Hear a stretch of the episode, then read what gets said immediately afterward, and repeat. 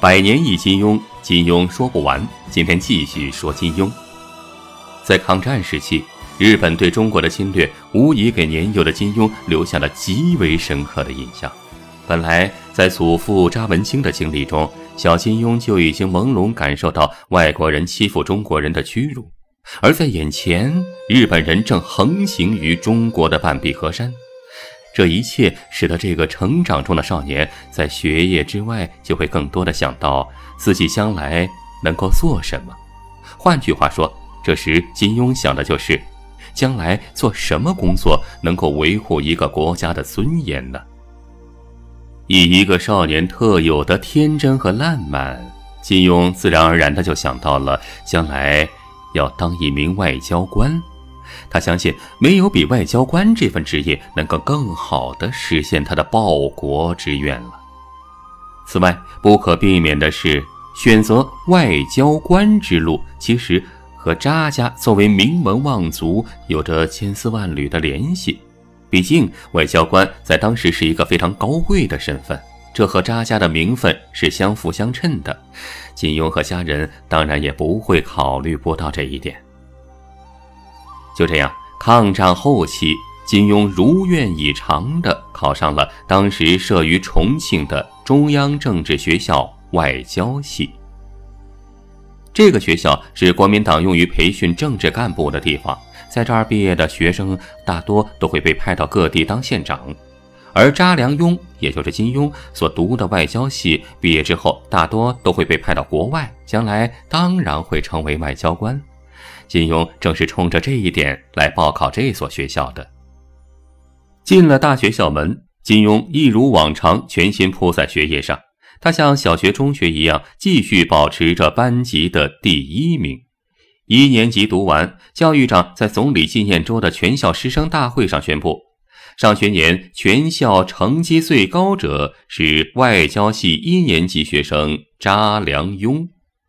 重庆当时是国民党政府的首都，当时正值国共两党为一致对外抗日而进行第二次国共合作期间。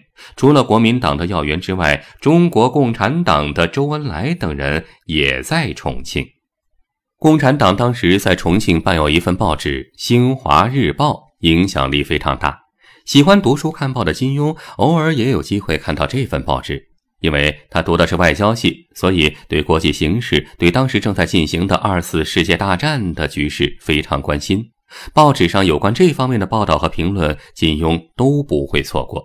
而且他当时最喜欢的还是《新华日报》上每两周出现一次的国际评述专栏。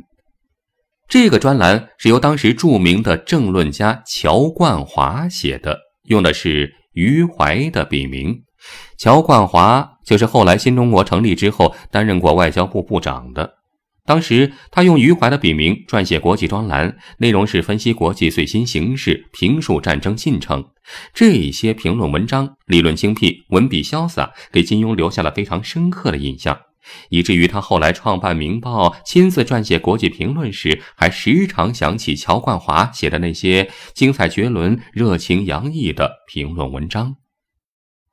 在以前咱们说过，金庸被联合高中开除过，所以开除之后，金庸一直想乖乖的当个好学生，埋头书本，不理别的事儿，多读点书。但是金庸所想的显然和当时的形势难以合拍。有句话形容说：“偌大一个中国，已经容不下一张安静的书桌了。”试想，当时大半个中国都在战火纷飞，怎能奢望两耳不闻窗外事，一心只读圣贤书那样的安宁呢？可是金庸有着这样的奢望。当时正是战争年代，又是这样一个性质特殊、使命特殊的学校，校方当然对学生有着很多的管束。尽管金庸对这些管束非常不满。但也没有太多兴趣参与到学生对抗校方的政治活动。至于学生之中的派系斗争，金庸更是不闻不问，避之千里。但是，金庸一直所想的读书归读书，仅仅只是一厢情愿。总之，事态的发展是，金庸终于没能够让自己的不闻不问坚持到底，并为此也付出了不小的代价。事情说来很简单，当时学校中有不少国民党的职业学生，职业学生横行校园。有一天啊，这些职业学生又和其他学生冲突了，在人群中打了还不够，又把几名学生领袖揪到学校操场的台上去打，说他们是共党分子。这时，冷眼旁观的金庸再也看不过眼了，就将此事向学校投诉，问校方怎能容忍这些职业学生的恶劣行径，进而甚至与领导党务的训育长激烈争论，态度当然好不到哪儿去。不闻不问倒也没什么事儿，但是一闻一问，参与了投诉了，这事儿就给金庸惹来了大祸。校方给金庸投诉的回复居然是勒令退学，没有理由，也不需要理由，就这样一夜之间，金庸的外交官之路戛然终止。和在与联合高中被开除，转个学校再读有着很大不同的是，在被中央政治学校勒令退学的金庸，现在必须要就地找一个工作来做了。好在这个时候啊，他有一个叫蒋复聪的表兄，在当时担任中央图书馆馆长。这个蒋复聪啊，是蒋百里的侄子，后来到台湾之后，当了台湾故宫博物馆的馆长。凭着这层关系。金庸得以在馆内挂了一个闲职，拿点儿薪水，这实际上就成了金庸步入社会之后的第一份职业。金庸来到图书馆，进的是阅览组。阅览组的工作就是办理取书、还书、登记，兼以维持现场秩序。工作时间是下午两点到晚上十点。对金庸来说，这份工作十分轻松。而让他最为满意的，当然就是可以借工作之便大量读书。这期间，金庸详细读了各种各样的英文原著小说，比如斯科特小说《萨克逊劫后英雄传》，还有大仲马的《饮侠记》《基督山恩仇记》等等。老话说得好啊，“塞翁失马，安知非福。”金庸在学校里没法找到一张安静的书桌，给人赶出了校门。哎，出来之后却得到了一片安静读书的大好天地。用今天的眼光来看，这段时间的阅读读书，对日后金庸的武侠小说创作确实有着不小的影响。金庸来到图书馆是一九四四年，第二年，一九四五年，抗战胜利了，金庸就和家人一同回到了家乡。当时金庸只有二十一岁，正是闯天下的年龄，所以在家里待了几天之后，金庸就告别家人，出来上路了。金庸先来到了离家最近的杭州，很快就在杭州的一家《东南日报》找到了工作，做外勤记者。当时《东南日报》的社长是汪远涵，汪社长是一位好好先生，对金庸非常的器重。一直到后来很久了，金庸和汪远涵一直都有着书信来往。金庸在上中学的时候就四处投稿，当时《东南日报》也是其中之一。他之所以进入杭州的《东南日报》，是由上海《东南日报》副刊主编陈向平推荐的。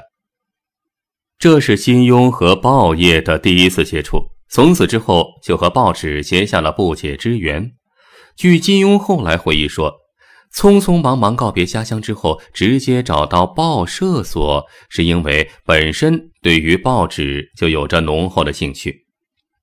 事实上，当时来杭州《东南日报》工作，只是金庸给自己安排的一次实习，同时也为他后来进入《大公报》做了热身。金庸的目标并不是在杭州，而是希望将来能够到上海去发展。上海。当然是更大的城市，杭州只是过渡。果然，做了不到一年时间，金庸就辞去了《东南日报》的工作，转而去了上海。这时候啊，他的堂兄查良坚是上海市法院院长，并在东吴大学法学院所兼职教授。通过堂兄的关系，金庸进入了上海东吴法学院插班修习国际法。这个决定表明了金庸仍然对外交这个职业充满憧憬，希望有朝一日能够让他中断的外交官之梦再次梦想成真。然而，时局的混乱使得金庸的外交官之梦变得渺茫，甚至学业也难以得到保障。到了一九四六年，因为国共内战，上海大多数学校匆匆转移，一般学生不经过考试就算毕业了，而金庸在这一年也毕业了。那么，毕业之后的金庸又何去何从呢？咱们下集再说。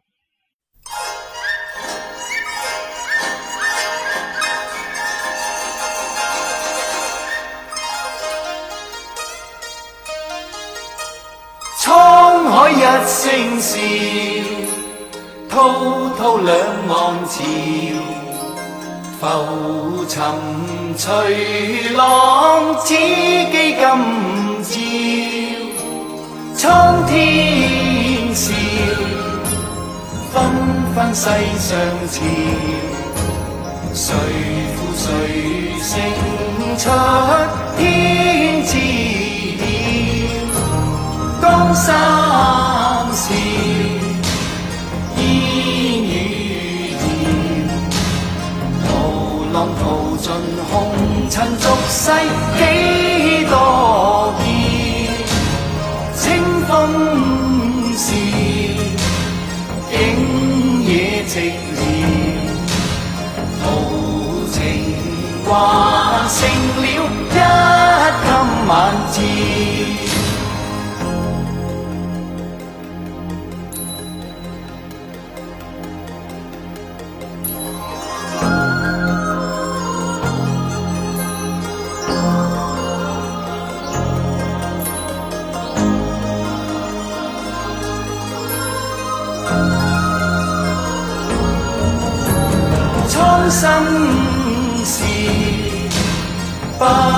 再直言。